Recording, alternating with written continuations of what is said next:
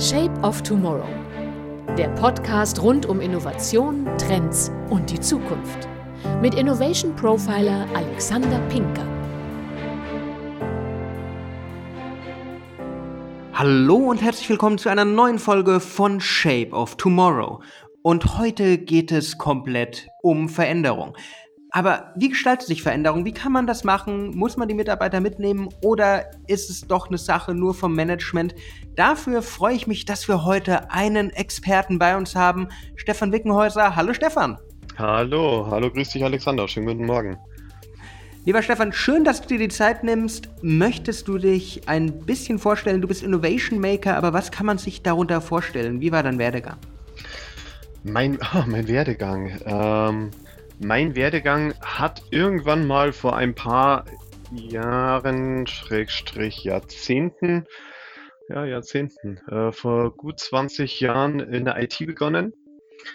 Ähm, ich war immer sehr stark in lösungsorientierten Projekten mit drin, vertrieblich, aber auch in der Vertriebsberatung. Also sprich, ich habe Vertriebsorganisationen beraten. Mhm. Und äh, habe dort verschiedene Rollen immer wieder eingenommen, ähm, Consultant, Sales Consultant, Vertriebsmitarbeiter, Key Account Manager, ähm, Leiter Vertrieb. Und in meiner letzten festangestellten Rolle vor über drei Jahren war ich beim Softwarehersteller Partnermanager und habe mich dann eben vor drei Jahren selbstständig gemacht. Und ja. Und bei dir im Fokus der Selbstständigkeit steht so ein bisschen die Veränderung. Das sieht man, wenn man deine Webseite besucht, das merkt man immer, wenn, wenn man mit dir redet, aber wa warum ist denn Veränderung in der heutigen Zeit so wichtig? Äh, wir, wir haben ständige Veränderungen. Allein durch mh, mm, alleine durch Technologien, die ständig immer wieder etwas verändern. Und ja, Veränderungen gab es schon immer. Das, das mhm. ist immer wieder etwas, was, was in, in Projekten hervorkommt. Veränderungen gab es schon immer, nur wir haben heute einen riesen Unterschied zur Vergangenheit. Veränderungen heute passieren sehr schnell. Und teilweise so schnell, dass eine Veränderung von einer neuen Veränderung schon wieder abgelöst wird. Ähm, äh, vor allem durch Globalisierung, äh, durch vernetztes Arbeiten, durch Transparenz, durch Schnelligkeit gewinnt halt auch Veränderung an, an Schnelligkeit. Und das, das ist ein riesengroßer Unterschied. Und daher Veränderung umgibt uns immer und jeden Tag. Aber das Problem ist ja bei Veränderungen, äh, und das wirst du in deinem Arbeitsalltag auch immer mitbekommen, oder, oder ihr, liebe Hörerinnen und Hörer, kennt das aus eurem Alltag. Veränderungen fällt auch schwer. Gerade Unternehmen können da nicht immer folgen. Warum ist das so? naja, wenn es einem gut geht, warum sollte man was verändern? Das ist, ähm, ich, ich spreche mit so vielen, ähm, mit so vielen Unternehmen äh, über Veränderungen und ähm, alleine jetzt ist es ein sehr gutes Beispiel. Ähm, die aktuelle Situation ist eigentlich die ideale Möglichkeit, um Veränderungen durchzuführen. Davor, also bevor äh, Corona im Grunde war, äh, hätten Unternehmen sich auch verändern müssen, haben aber gesagt, mhm. uns geht's doch gut. Warum sollten wir etwas verändern? Ähm, Jetzt ist es ein bisschen anders. Jetzt geht es Unternehmen teilweise nicht mehr so gut oder sie müssen sich auf Situationen einstellen und da ist es dann natürlich was anderes. Wann verändere ich mich lieber? Wenn es mir gut geht und ich ein komplett freies Spielfeld habe oder wenn es mir nicht gut geht, beziehungsweise ich mich verändern muss. Dann habe ich leider nicht mehr so ein breites Spielfeld. Und da ist die Krux schon dran. Wissen tun wir das alle, dass man sich eigentlich verändern sollte, wenn man das, die komplette Spielwiese hat. Man macht aber erst etwas, wenn der Zwang da ist. Und das ist, das ist ein menschliches Verhalten. Wirtschaftlich betrachtet, also aus unternehmerischer Sicht, ist es ein mhm. unangenehmes, eher sogar schlechtes Verhalten. Also ähm, hier rate ich auch jedem Unternehmen, jedem, jeder Unternehmerin, jedem Unternehmer, macht etwas, wenn ihr die breite Spielwiese zur Verfügung habt. Weil dann könnt ihr versuchen, auch mal scheitern, und äh, in Ruhe eure Mitarbeiter, um damit auf deine Angstfrage zu kommen, sollte man die Mitarbeiter mitnehmen? Ja, auf jeden Fall. Ähm, da könnt ihr in Ruhe die Mitarbeiter mitnehmen. Jetzt werden viele Menschen überfordert. Unsicherheiten, Überforderungen etc., weil jetzt halt Änderungen stattfinden müssen. Du hast das gerade so schön gesagt. Ähm, du hast diesen Appell an die Unternehmerinnen und Unternehmer gehabt, aber die Mitarbeiter sind im Fokus. Warum ist denn der Mensch, der Mitarbeiter so wichtig? Ohne Mensch kein Unternehmen. Ganz einfach. Also ähm, im, im Grunde kann man sich jedes Unternehmen in vier Perspektiven vorstellen. Erste Perspektive ist Kultur, der mhm. Mensch, der, der Mitarbeiter. Die zweite Perspektive ist Kunde, auch wieder Mensch. Die dritte Perspektive ist Innovation, also alles neu, Veränderung etc. Und die vierte Perspektive ist Prozesse. Ein Unternehmen ohne Prozesse gibt es nicht. Und alles hat darin Auswirkungen. Und nehmen wir, nehmen wir ein klassisches Beispiel. Ein länger am Markt bestehendes Unternehmen, 70 Jahre, äh, Inhaber geführt, vielleicht im Maschinenbausektor, möchte innovativer sein. Also mhm. das heißt, in dieser Perspektive Innovation soll äh, sich etwas verändern. Mhm. Wenn man die anderen drei Perspektiven außer Acht lässt, wird das nicht funktionieren, weil es hat Auswirkungen auf alles. Wie soll ein Unternehmen innovativer werden, wenn die Kultur vielleicht konservativ geprägt ist? Das klappt nicht. Und genau dasselbe auch mit den Kunden. Wenn ich vielleicht langjährige gute Kunden habe, das muss nicht schlecht sein, also ganz im Gegenteil. Wenn ich aber langjährige Kunden habe und in einem Segment vielleicht der Marktführer bin, vielleicht es gibt ja diesen neudeutschen Begriff Hidden Champion. Mhm. Wie kriege ich es dann hin, dass, oder wie sollten, äh, wenn ich dort Innovation einführe, werden meine Kunden mir das nicht abnehmen. Das passt nicht. Mhm. Und genau das, deswegen ist dieser Faktor Mensch das Wichtigste und diese, diese Auswirkungen im Unternehmen aufeinander. Und das hat immer Auswirkungen. Du hast ja aber einen schönen Schlüsselsatz gesagt, sie werden dir das nicht abnehmen. Und das ist so eine Erfahrung, die ich oft mache, sowohl Mitarbeiter als auch Stakeholder, Kunden, Lieferanten, Partner. Wenn man plötzlich innovativ wird und dann sagt, so, ich mache jetzt mal was anderes, dann kommt erstmal, hm, nee, hat doch auch sonst geklappt, lass mal. Wie, wie kann man dem entgegenwirken? Äh, genau das hat doch auch sonst geklappt. Das ist im Übrigen genau das, das meine ich das mit der Spielwiese. Hm, wir müssen jetzt gerade nichts machen. Das ist genau so eine Aussage.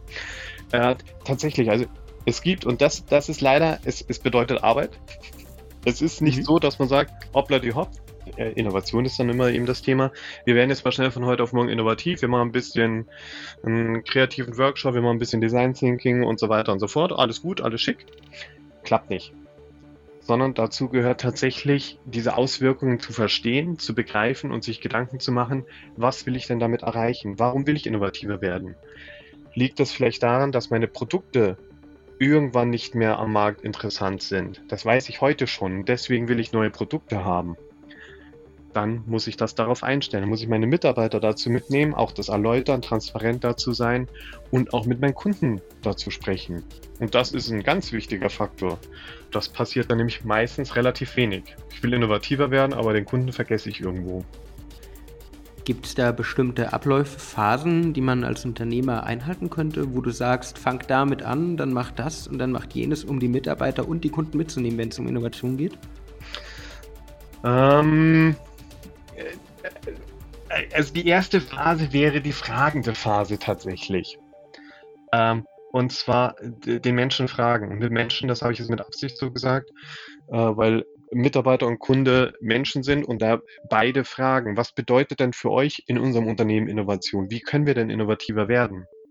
Mhm. Und das ist im Grunde also erstmal ein Verständnis dafür aufbauen, ein allgemeines äh, Verständnis auch haben. Das ist im Grunde fast schon die erste Phase auch vom Design Thinking, von der Methodik. Äh, ich würde es einfach freier immer halten. Mhm. Und worauf muss man beim, beim Fragen achten? Gibt es da Tipps oder Tricks? Naja, äh, geführt fragen.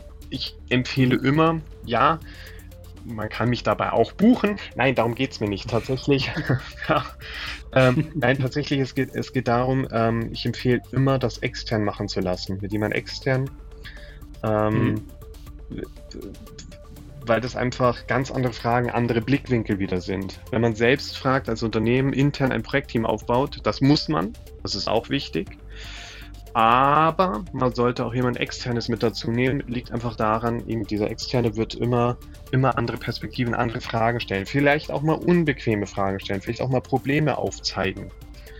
Und genau das ist wichtig. Gerade wenn es um Innovationsfragen geht, das ist so meine Erfahrung mit diesen Fragen. Ähm, man muss ja auch ein bisschen anders fragen. Ich bin jetzt doch aus dem Journalistischen ein bisschen kommen, da ist Fragen einfach gerade raus. Warum machen Sie das? Bei, in, bei Innovationsfragen ist es ja dann doch eher vergangenheitsorientiert. Man muss probieren, in den Kopf der Leute reinzukommen, zu verstehen, wie sie Probleme bisher gelöst haben, wie sie, äh, woran sie leiden, was sie nachts wach hält. Ist das auch deine Erfahrung beim Fragen? Äh, ja und nein. Ähm, ja und nein in der Hinsicht. Ich bin immer der festen Überzeugung, dass Menschen, also erstmal ist die Frage, was bedeutet. Innovation? Das ist so das, das mhm. erste. Innovation bedeutet ja nicht unbedingt nur neues Geschäftsmodell, neues Produkt, sondern Innovation kann so viel mehr bedeuten. Ähm, mhm. Angenommen, Alexander, du kündigst morgen äh, die, oder du kündigst heute eure Wohnung ähm, mhm. und zieht morgen in den Campervan. Mhm. Dann ist das für euch neu. Ihr das erfindet euch neu. Ihr seid für euch innovativ. Mhm. Wenn man jetzt ein bisschen rauszoomt und die gesamtgesellschaftliche äh, äh Menschheit sich anschaut, ähm, haben das schon tausend andere Menschen gemacht und es ist null innovativ. Mhm. Für euch aber schon. Und dadurch bekommt ihr auch wieder neue Blickwinkel und andere Perspektiven. Und genau wenn man dieses Verständnis ähm, hat, dann, dann erläutern sich auch die Fragen, dann, beziehungsweise dann sind die Antworten wichtig. Die Fragen sind gar nicht so mhm. das Wichtige, sondern die Antworten. Weil Innovation kann alles sein. Wenn ich den Kugelschreiber nicht auf die rechte Seite lege, sondern auf die linke Seite, bin ich vielleicht drei Millisekunden schneller ähm, und habe sozusagen vielleicht mein, mein eigenes Arbeiten für mich innovativer gestaltet. Mhm. Wie gesagt, gesellschaftliche Bedeutung null. Für einen persönlich, aber groß. Und genau daher, die Fragen sind gar nicht so das Wichtige, sondern die Antworten und das Zuhören und das Verstehen davon. Das ist eigentlich das Wichtige. Das heißt, in Phase 1 bei der Veränderung geht es ums Verstehen, ums Verständnis. Wie geht es dann weiter, wenn ich so ein bisschen den Einblick habe, was die Leute brauchen, was, wie die Leute ticken? Dann muss ich natürlich wieder schauen, was sind meine Ziele? Was möchte ich erreichen? Wo möchte ich denn hin? Mhm. Ähm, natürlich, äh, wenn man jetzt den, den Menschen zuhört und äh, ein Kunde zum Beispiel sagt, ähm, ja, wir, ihr bietet mir eigentlich Produkt A an, aber ich bräuchte eigentlich Produkt YZX und das mhm. wäre ein Millionen Entwicklungsaufwand und passt null zum Unternehmen mhm. muss man sich vielleicht auch dazu Gedanken machen, ob das so sinnvoll ist. Ähm, ja. Und ob das zu einem selbst auch wieder passt. Und jetzt kommen wir wieder zur Kultur, zu den Werten etc. Passt das zu mir als Unternehmen? Was mache ich also damit? Verkaufe ich das? Nehme ich jemand anderen mit rein? Mache ich das vielleicht in einem, in einem sogenannten Speedboot, wie es ja immer so schön heißt? Ähm, mhm. Also wie gehe ich damit weiter um? Also daher, wie gehe ich das Ganze an? Und wenn du jetzt wirklich die, den Leuten Appell geben müsstest, wie sollen sie es denn angehen? Was gibt's da, gibt's da was, wo du aus dem Nähkästchen plaudern kannst, wo du sagen kannst, das sollten sie tun? Mm, definitiv, also die Ergebnisse bewerten, für sie selbst mhm. bewerten und ähm, es gibt wunderbare Bewertungsskalen von Bauchgefühl, das ist immer das allererste. Macht das mit einem Bauchgefühl heraus, weil, ähm, also auch dazu, es gibt eigentlich keine Kopfmenschen. das ist immer mhm. faszinierend. Jede Entscheidung wird aus dem Bauch heraus getroffen. Ähm, die, diese, diese Unterscheidung zu Kopfmenschen kommt einfach nur daher, dass viele natürlich dann rational darüber nachdenken. Mhm. Haben sich aber vorher schon mal entschieden gehabt, hören vielleicht manchmal nicht auf den Bauch. Und das ist meine allererste Empfehlung. Hört auf euren Bauch. Ähm, und dann, dann kann man natürlich dann auch das Rationale mit reinbringen und Ideen bewerten und sich Gedanken machen, was, was kann ich dann wirklich tun. Aber das sind ja immer noch viele Sachen, die der Unternehmer, der Manager machen muss. Fängt es denn jetzt wirklich beim Manager an oder ist auch ein ganzes Ummodeln der Unternehmenskultur notwendig für eine Veränderung? Oh, das kann durchaus sein. Also das äh, kann definitiv so sein. Wenn ich jetzt dieses 70 Jahre alte Unternehmen wieder als Beispiel nehme und das Unternehmen sagt, sagt von sich selber, wir müssen das verändern, weil was weiß ich, äh, Autoverbrennungsmotor, Antrieb wird nicht mehr benötigt und man weiß, dass es mhm. endlich ist, ähm, dass die Zahnräder vielleicht nicht mehr benötigt werden und muss irgendwas anderes produzieren, ähm, dann muss das ja passieren. Und dann mhm. ähm, muss man auch die Kultur entsprechend verändern. Muss aber auch die Menschen eben mitnehmen und damit immer offen und transparent sein, warum, wieso, weshalb. Bei der Kulturveränderung möchte ich jetzt nochmal einhaken. Ge worum geht es da? Geht es da um emotionale Augenhöhe oder worauf muss man da achten? Wir, wir kommen jetzt sehr stark in, äh, auf, auf Mitarbeiterebene beziehungsweise auf Sichtweise vom Mitarbeiter her. Mhm. Ähm, und da wäre es zuerst immer die Fragestellungen, was ist der Sinn von, äh, also was ist der persönliche Sinn eines Mitarbeiters? Mhm. Warum macht er das? Warum arbeitet dieser Mensch in einem Unternehmen? Und ähm, das, das klingt immer so banal und teilweise auch altbacken, habe ich inzwischen die Erfahrung gemacht, dass man sich einmal die Werte anschaut. Und zwar nicht nur die Werte vom Unternehmen, wenn es die gibt. Da habe ich die mhm. Erfahrung gemacht, dass oft Werte irgendwo an der Wand stehen. Ja, die stehen dort, sind aber nicht die gelebten Werte. Mhm. Sondern dass man wirklich schaut, was sind die gelebten Werte vom Unternehmen und dann, dass die Menschen zu sich selber wieder schauen, dass jeder Mitarbeiter sich selbst anschaut, was sind meine Werte?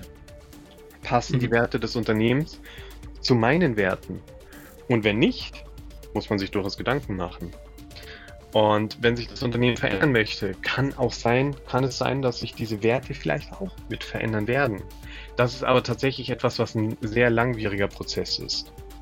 Und wenn sich diese Werte verändern, muss ich mir auch als Mitarbeiter Gedanken machen, mag ich das? Passt das dann noch zu mir? Muss ich mich verbiegen? Bin ich da noch authentisch oder nicht? Das heißt aber gerade bei der Werteveränderung geht es dann extrem um Kommunikation, damit der Mitarbeiter überhaupt einschätzen kann, was bedeutet das jetzt für mich? Wie verändert sich das Unternehmen, in dem ich vielleicht seit 30, 40 Jahren tätig bin? Ja, ich nicke gerade ganz, ganz stark. Äh, definitiv. Äh, ich und das, das ist tatsächlich etwas, was man immer machen sollte, Transparenz. Das ist ganz wichtig. Wenn mhm. ich, wenn ich innovativer, wenn ich so ein, so ein Projekt aufsetze und innovativer werden möchte, ähm, dann muss ich alle Menschen im Unternehmen mitnehmen. Ich mhm. muss nicht zu jedem Einzelnen hingehen. Das vielleicht nicht. Das ist jetzt schwierig, wenn ich jetzt eine, eine BMW bin, eine Siemens oder sonstiges, also ein großer Konzern, kann es schwierig sein als zumindest zu ihm persönlich. Jeden mit einbinden geht aber, und das bietet ja die heutige Zeit an, dass mhm. ich dafür Portale schaffe, dass ich Ideenportale schaffe, dass Menschen hier sich ähm, etwas einbringen können. Hm, mhm. Ein Beispiel, also ein Negativbeispiel. Stell dir vor, du bist in einem großen Unternehmen, du weißt, hast aus dem Intranet gehört, es gibt ein Innovationsprojekt, es sollen neue Ideen eingereicht werden und du machst das. Mhm. Und dann hörst du Monate nichts. Dann macht man sich Gedanken. Genau. Was, was passiert dort? Was kommt raus? Vielleicht kriegst du mit, dass, dass andere Ideen umgesetzt werden. Dass es mhm. auf einmal irgendwo ein anderes, anderes Projekt gibt, was gerade aus, aus dieser Ideenfindung herausgekommen ähm, ist. Wie, was denkst du hm, mit deiner Idee? Was, was, was machst du dir da für Gedanken?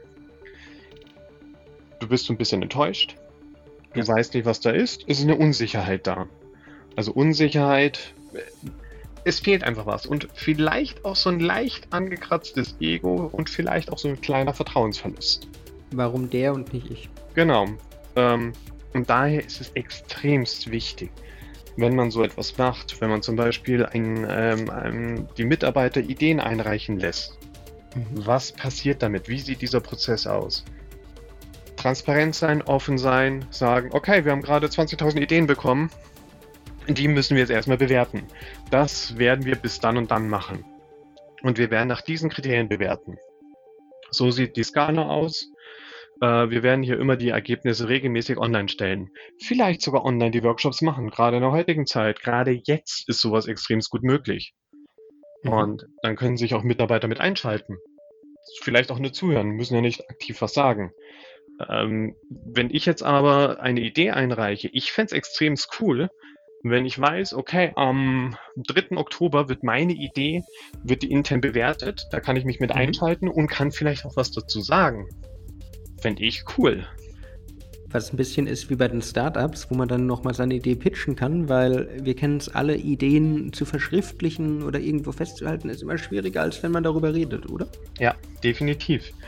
Und vielleicht, vielleicht gar nicht mal pitchen, sondern einfach, wenn sie eine Bewertung ist, vielleicht nochmal so zwei Sätze dazu sagen oder vielleicht auch einfach nur zuhören, weil dann kann es ja auch dabei sein, und das ist ja auch etwas von Ideengenerierung, dass diese Idee dann automatisch weiterentwickelt wird. Wenn man mhm. oft hört, wie jemand anderes über eine Idee redet, über seine eigene Idee, wo man sich so denkt, puh, da habe ich einen Denkfehler gemacht. Es wäre anders ja noch viel cooler.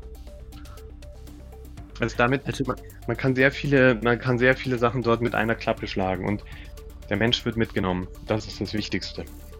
Also klassische offene Innovation, transparentes Reden, andere Leute mit reinnehmen, andere Quellen mit reinnehmen und dann auch offen über die Ideen diskutieren. Ja, definitiv. Und diesen Entscheidungsprozess auch, warum werden wir eine Idee nicht umsetzen? Warum verfolgen wir eine Idee nicht weiter? Das ist extrem wichtig. Ähm, und auch dann die Trennung inhaltlich vom Menschen. Lieber Mensch, das liegt nicht an dir, sondern mhm. das können wir einfach nicht umsetzen, weil es passt nicht zu uns. Wir müssten uns komplett ändern, äh, was nicht zu uns passen würde. Ähm, auch zu teuer kann, ist durchaus ein legitimes Argument. Durchaus. Man könnte dann, und jetzt wird das Spannende, wie geht man vielleicht mit solchen Ideen um? Und da gibt es Unternehmen, die machen es ganz, ganz coole Sachen. Die sagen zum Beispiel, Google ist so ein, so ein Vorreiter, die sagen, hey, 10% deiner wöchentlichen, ich glaube es waren 10%, deiner wöchentlichen Arbeitszeit kannst du für andere Projekte aufbringen. Wenn man jetzt zum Beispiel ähm, eine Idee ablehnt, weil die nicht zum Unternehmen passt, könnte man hier das dort machen. Dort verwirklichen. Weil das vielleicht ein Herzensprojekt für Mitarbeiter ist. Mhm. Ähm, wäre eine Idee, wie man so, so mit, äh, damit umgehen kann. Oder ähm, wenn der Mitarbeiter sagt, ja, die Idee war super, ihr könnt machen damit, was ihr wollt. Ist im Übrigen tatsächlich ein wichtiges Thema. Wem gehört eine Idee? Ähm, wer ist der Urheber etc. Äh, und hier sollte man definitiv auch, wenn man solche Projekte aufsetzt, gerade in größeren Konzernen, sollte man hier auch äh, mit, äh, gerade wenn es um Patente Richtung geht, mit Patentanwälten sprechen und das ordentlich abklären. In der Regel gilt, wenn im Rahmen der Arbeit, wofür der Mitarbeiter bezahlt wird, mhm. eine Idee entwickelt wird, gehört die dem Unternehmen. Ganz wichtiger mhm. Punkt. Urheber und so weiter, also wenn jetzt äh, da noch Inhalte entwickelt werden oder der Mitarbeiter vielleicht Sachen mit einbringt, die er in seiner Freizeit entwickelt hat, mhm. sind Grauzonen und müssen dringend abgeklärt werden.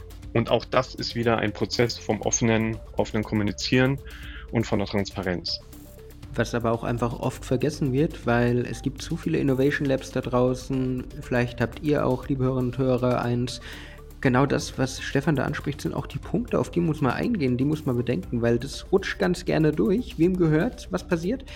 Aber Stefan, es gibt ja noch eine andere Art von wem gehört es, auch die offene Kommunikation ins Unternehmen hinaus, wenn ein Projekt, wenn eine Idee genommen wurde, ähm, dass es von XY kommt. Das ist doch auch relevant, oder? Ah, du, du, meinst jetzt, äh, wenn das nach außen getragen wird, dass das von Mitarbeiter XY kommt, oder? Zumindest unternehmensintern, ja. Ja, äh, durchaus, durchaus. Also zumindest wenn die Person das möchte. Auch das ist ja durchaus eine legitime Frage. Möchte die Person überhaupt das? Oder ist es egal? Mhm. Aber man sollte durchaus das kommunizieren, von wem kommt es. Ähm, man kann auch so etwas. Es ist immer die Frage, und das, das ist jetzt wieder eine Frage, wie ist die Unternehmenskultur? Man mhm. kann auch sehr viel immer wieder zelebrieren. Ähm, man könnte schon allein okay. zelebrieren, hey, wir haben gerade 20.000 Ideen eingereicht bekommen. Hey, sau cool. Ähm, mhm. das, die kommen nicht von uns, die kommen von euch als ihr, als, als, als die mitarbeitenden Menschen in, äh, hier im Unternehmen. Das ist Hammer. Tatsächlich äh, auch eine tolle Motivation, weil die anderen werden dann auch wieder motiviert, Ideen im Nachhinein einzureichen, da bei der nächsten Runde, weil die sich denken, okay, Kollegen haben das gemacht, nicht nur die Chefs, 20.000 Chefs habe ich nicht. Ähm, das ist auch gut, super. Genau. Und das, es kommt aber wie gesagt aufs Unternehmen drauf an. Also wenn jetzt, wenn ich jetzt wieder dieses 70 Jahre alte Unternehmen nehme, ähm, langjährige Mitarbeiter etc., dann könnte das vielleicht nicht mehr authentisch wirken, wenn man dann sagt, okay, bei die, wir zelebrieren jeden kleinen Bereich. Das könnte mhm. nicht mehr dazu passen. Das könnte eben nicht zu den Werten passen, nicht zum Unternehmen passen und nicht mehr authentisch wirken. Also daher, man muss schon etwas dann suchen, was eben zum Unternehmen passt. Ähm, und daher, jetzt komme ich wieder auf die Werte zurück, ist das einfach eines der wichtigsten Punkte. Wer, wer, ist, wer ist man als Unternehmen? Was sind die gelebten Werte? Und daraufhin dann auch solche Maßnahmen ergreifen und Aktivitäten ergreifen. Jetzt geht es ja bei Shape of Tomorrow um die Zukunft, deswegen tatsächlich mal einen gewagten Blick in die Zukunft. Wie würde das ideale Unternehmen meinetwegen 2030, 2025 aussehen? Wie würden die mit ihren Mitarbeitern umgehen? Wie würden die mit Veränderungen umgehen? Was wäre so dein, ich nenne es mal liebevoll, Utopia der Zukunft der Unternehmensmitgestaltung oder der Unternehmensveränderung, der Innovation? Hm. also ich träume jetzt ein bisschen. Ähm, Darum geht weil ich natürlich auch immer wieder diese Zahl von über 70 Prozent, ich glaube es sind 73 oder 76, also über 70 Prozent der, der äh, Menschen in Deutschland sind unzufrieden mit ihrem Job. Mhm. Ähm, noch nicht innerlich gekündigt, das ist nochmal eine andere Zahl, die war aber auch relativ hoch, ich glaube die lag bei 30 Prozent. Ähm, geht erstmal nur um diese Unzufriedenheit im Job. Und ähm, ich sehe als ideales Unternehmen ein Unternehmen, dass Menschen um sich herum beschäftigt, die genau nicht zu diesen 70% gehören, sondern einen Job machen, den sie aus Überzeugung machen, der zu ihren Werten passt, der zu ihrem persönlichen Sinn passt. Mhm. Und ich habe jetzt mit Absicht gesagt, ein Unternehmen, das Leute um sich herum schart. Ähm, ich glaube durchaus auch, dass das Thema Angestelltenverhältnis Arbeitnehmer, Arbeitgeber sich zukünftig weiter auflockern wird mhm. dass man projektorientiert zusammenkommen wird. Ähm, gerade in Deutschland sind wir in einem hohen Grad an, an Wissen oder sind, ist ein hoher Grad Wissensarbeiter. Das mhm. heißt nicht mehr im produzierenden Bereich. Ähm, und auch tatsächlich Verwaltung wie Müllabfuhr etc. Äh, ist, ist ein, ein kleiner Bereich. Und gerade im Wissensbereich kann man sehr gut projektorientiert zusammenarbeiten ähm, geht es nicht um Pflegekräfte. Das ist nochmal was ganz anderes. Ähm, mhm. auch, auch, da gehört aber genau dasselbe dazu, dass ich sinnorientiert mit, mitarbeite, gemeinsam mitarbeite und man das aus Überzeugung macht, aus dem persönlichen Antrieb heraus. Natürlich dann, also gerade wenn wir über Pflegekräfte etc. sprechen, dann natürlich mit der entsprechenden wertschätzenden Bezahlung. Also daher, mhm. wenn ich in die Zukunft schaue, Begegnung auf Augenhöhe, das haben wir heute nicht. Arbeitnehmer-Arbeitgeber-Verhältnisse sind nicht auf Augenhöhe. Mhm. Ähm, das sieht man schon, das ist ein kulturelles Thema, das sieht man schon, wenn ich, wenn ich mir Jobbezeichnungen bzw. Jobausschreibungen anschaue. Ähm, mhm. Ich mache das bei jedem Unternehmen, wenn ich mit einem Unternehmen spreche, schaue ich vorher, wie suchen sie nach neuen Menschen für ihr Unternehmen. Äh, und ich muss leider sehr oft die Hände über den Kopf zusammenschlagen, weil wenn ich mir Jobbeschreibungen anschaue, beziehungsweise Stellenausschreibungen, die sind. Welche Firma da drüber steht, ist egal. Könnte jede sein. Ähm, und sehr austauschbar. Sehr austauschbar. Und dann äh, sieht man wieder auf vielen Portalen äh, Monster, Indeed oder sonstiges. Wie kriegt ihr den besten Job? Wie schafft ihr es, die Bewerbungsphase zu über, überstehen? Nee, ähm, mhm. ist ein falscher Ansatz. Man will doch gemeinsam was erreichen. Man hat doch gemeinsam ein Ziel. Wenn ich mich entschließe, für ein anderes Unternehmen mit einem anderen Unternehmen zusammenarbeiten, haben wir ein gemeinsames Ziel. Und genau das. Haben, ja, ja das ist aber etwas. Und sei es nur, ich will Geld verdienen, damit ich mein Leben finanzieren kann. Auch das kann ein Ziel sein. Kann man durchaus mhm. auch als Mensch sagen. Man sollte sich durchaus noch hinterfragen, welche Ziele habe ich denn sonst noch? Ähm, was sind denn die Ziele in meinem Leben? Sollte man sich da vielleicht Gedanken machen, was, was sollte ich vielleicht nicht was anderes machen? Mhm. Also daher dieses auf Augenhöhe miteinander begegnen. Und wenn ich miteinander auf Augenhöhe begegne, dann habe ich auch ein Vertrauen, dann habe ich auch die entsprechende Bezahlung. Ich schaue jetzt wieder so ein bisschen Richtung Pflegekräfte. Ähm, mhm. Und Pflegekräfte ist das stellvertretend für alle Berufe, die in diesen Bereich hineingehen. Äh, und genauso sehe ich ein Unternehmen in der Zukunft. Ich sehe zum einen projektorientiertes Zusammenarbeiten, gerade wenn es im Bereich Wissensarbeit ist. Ich sehe mhm. auf Augenhöhe miteinander arbeiten. Und auf Augenhöhe bedeutet eben Vertrauen und auch eine entsprechende Entlohnung der Arbeit. Selbstbestimmung, Selbstverwirklichung etc. fließt dann natürlich damit ein. Weil ich ja in diesem Idealbild auf Augenhöhe, äh, auf Augenhöhe begegne und man gemeinsam ein Ziel hat. Und ganz mhm. wichtig, das kann auch und deswegen dieses projektorientierte Arbeiten. Ähm, es gibt eine Glücksforschung. Ich finde die immer so schön. ähm, weil bei Glücksforschung denkt man, also ich denke dort immer so an, an die Gummibärenbande und den Gummibärensaft. Das ist irgendwie so, beziehungsweise Glücksbärlis, ich vermische die auch so ein bisschen immer. Auf jeden Fall in dieser Glücksforschung, ähm, also die gibt es tatsächlich und dort ähm, äh, wird auch empirisch belegt, wann ist man glücklich, wie lange ist man glücklich. Und im Grunde geht man davon aus, oder beziehungsweise die Forschungsergebnisse sagen, nach spätestens anderthalb bis aller, aller spätestens zwei Jahren ist ein Mensch in einem Unternehmen, der die gleiche Position, den gleichen Job macht, wird er unglücklich werden. Mhm. Ähm, und wenn, wenn, liebe Zuhörerinnen und liebe Zuhörer, wenn ihr euch jetzt mal ganz kurz Gedanken macht, wie lange seid ihr schon in eurem Job und in euer Umfeld schaut, wie lange sind die Menschen in ihrem Job? Kann man so mal so ein bisschen auch äh, sagen, ah, ich verstehe, warum vielleicht äh, so hohe Zahlen manchmal zu, äh, dazukommen. 70 Prozent, über 70 Prozent der Arbeitnehmer sind unglücklich in ihrem Job. Mhm. Ähm, daher dieses projektorientierte Arbeiten, weil wenn ich projektorientiert arbeite oder vielleicht eben auch ähm, in, im Pflegebereich projektorientierte, wobei da kommt es nochmal wieder auf, auf Vertrauen und andere Sachen an. Ich bin also nur projektorientiert, komme ich zusammen, mache etwas zusammen und gehe danach entweder in ein anderes Projekt oder kümmere mich um ein anderes Thema oder oder oder, mhm. um in die, diesen Glücksindex auch weiter hochzuhalten. Heißt nicht im Übrigen, das muss ich kurz einschränken, weil sonst ähm, denkt man immer, es ist alles super, alles toll. Heißt nicht, dass man nur Aufgaben macht, die toll sind. Geht nicht. Ähm, ist normal. Genau. Liebes Steuerbüro, falls ihr zuhören solltet, es wäre gelogen, wenn ich sagen würde, ich mache meine Buchhaltung mit einem Augen, äh, mit einem Lächeln äh, auf dem Gesicht. Nein, tue ich nicht. Und es tut mir auch leid, was ihr immer erleiden müsst.